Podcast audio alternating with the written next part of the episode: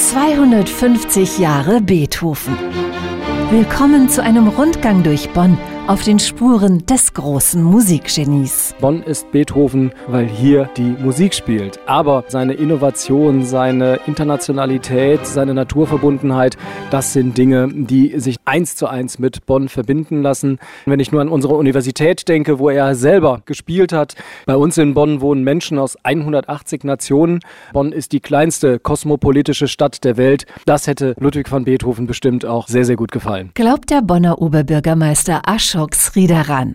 Auch 250 Jahre später würde der berühmte Komponist sein Geburtszimmer in der Bonngasse 515 wiedererkennen. Da ist sich die Museumsleiterin im Beethovenhaus, Dr. Nicole Kempken, ganz sicher. Beethoven hat ja mit seiner Familie im Hinterhaus gewohnt. Er ist eben im Hinterhaus geboren worden. Das Hinterhaus ist das Geburtshaus und man hat nicht viel verändert. Wir haben ganz großes Glück gehabt, dass das Haus den Zweiten Weltkrieg völlig unbeschadet überstanden hat. Auch im zweiten Stock, die Böden sind noch original. Also es ist von der Atmosphäre her sehr authentisch. In mehreren Räumen sind persönliche Alltagsgegenstände, aber auch große Schätze ausgestellt, verrät Kuratorin Dr. Julia Ronge. Das Autograph der Pastoralsymphonie. Das ist das größte, wertvollste Stück, was das Beethovenhaus besitzt. Aber die Mondscheinsonate ist hier, die Waldsteinsonate ist hier. Und in der Dauerausstellung haben wir authentische Instrumente, fast alle authentischen Abbildungen Beethovens, vor allen Dingen das berühmte Stieler-Porträt.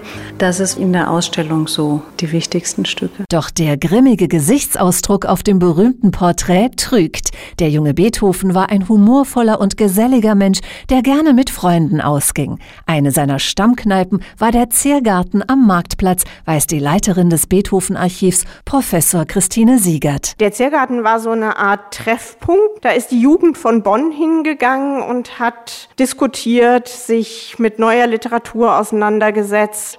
Wir wissen, dass die Freunde, die sich da getroffen haben, Beethoven zum Abschied ein Stammbuch gegeben haben. Das ist sowas ähnliches wie ein Poesiealbum. Und auch schräg gegenüber M. Höttche, einem alten Wirtshaus mit Deckenbalken aus dem Jahr 1398, war Beethoven Stammgast, erzählt der Wirt Falk Brandau. Beethoven hat in dieses Haus eingekehrt, hat er verkehrt und mit seiner Freundin hat er angeblich getanzt, mit seiner Jugendliebe Barbe Koch.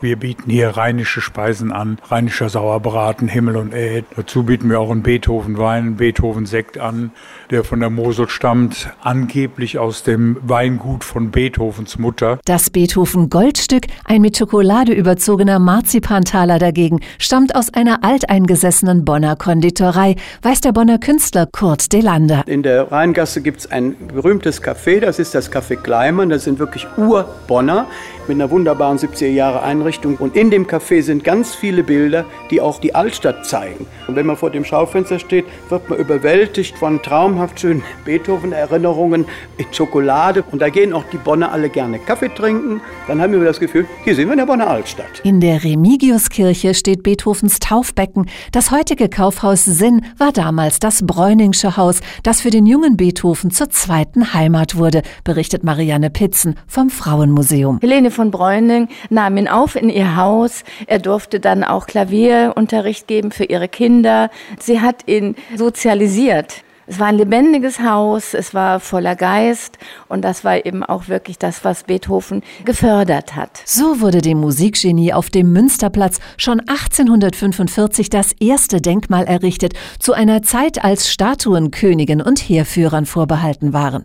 Robert Schumann und Franz Liszt unterstützten die bürgerschaftliche Initiative mit dem Ziel, Beethoven möglichst realistisch darzustellen, erklärt Stefan Eisel vom Verein Bürger für Beethoven. Beethoven steht da mit einer Feder, komponierend, mit einem langen Mantel, mit der Haarpracht, die wir von ihm kennen, und schaut in die Ferne. Und es ist ein Denkmal, das höher als sieben Meter ist und auf einem Podest steht, wo auf den vier Seiten unterschiedliche musikalische Themen dargestellt sind. Doch auch die philosophischen Themen, die mit Beethoven umgingen, sind heute noch in Bonn zu spüren, so der Geschäftsführer der Bonner Tourismusgesellschaft Udo Schäfer. Beethoven ist ein Weltmusiker mit Stahlkraft Strahlkraft in die ganze Welt.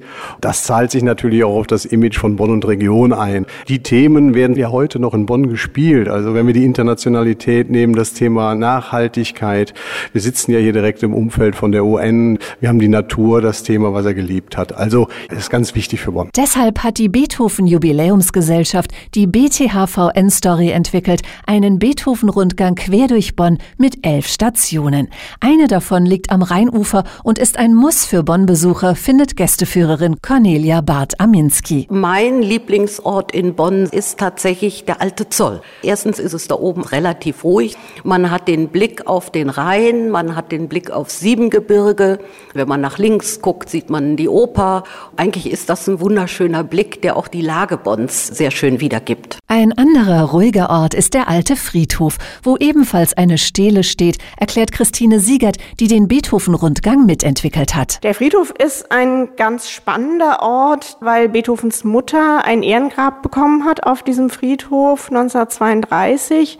Das ist ein ganz toller Ort wo ganz viele Bonner Persönlichkeiten begraben sind. Das heißt, man kann da zurückblicken in die Bonner Kulturgeschichte. Die Bonner Kultur und Mentalität haben den berühmten Komponisten in seinen ersten 22 Lebensjahren entscheidend geprägt, gibt der Geschäftsführer der Beethoven Jubiläumsgesellschaft Ralf Birkner zu bedenken. Er hat ja Zeit seines Lebens auch in Wien immer noch Bönsch gesprochen, er fühlte sich also seiner Heimat nach wie vor sehr verbunden. Ich glaube, dass er Freude daran hätte, dass Bonn heute die Stadt des Klimaschutzes ist und dass manche Stur Sturheit der Bonner ihm Einschmunzeln bereiten würde. Sie haben ihren eigenen Humor und den hatte er ja auch. Bonn ist Beethoven, sagt Oberbürgermeister Aschok Sridaran und er ist sich ganz sicher. Wenn Beethoven heute wieder nach Bonn käme, würde er sagen, nee, was ist das schön he.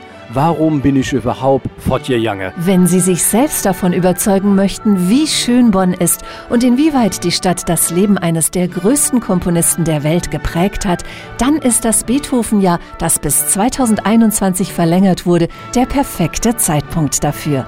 Reisen Sie in Beethovens Heimat unter bthvn2020.de. Diese Produktion wurde unterstützt von der Deutschen Zentrale für Tourismus. Mehr Informationen zum Reiseland Deutschland erhalten Sie unter germany.travel.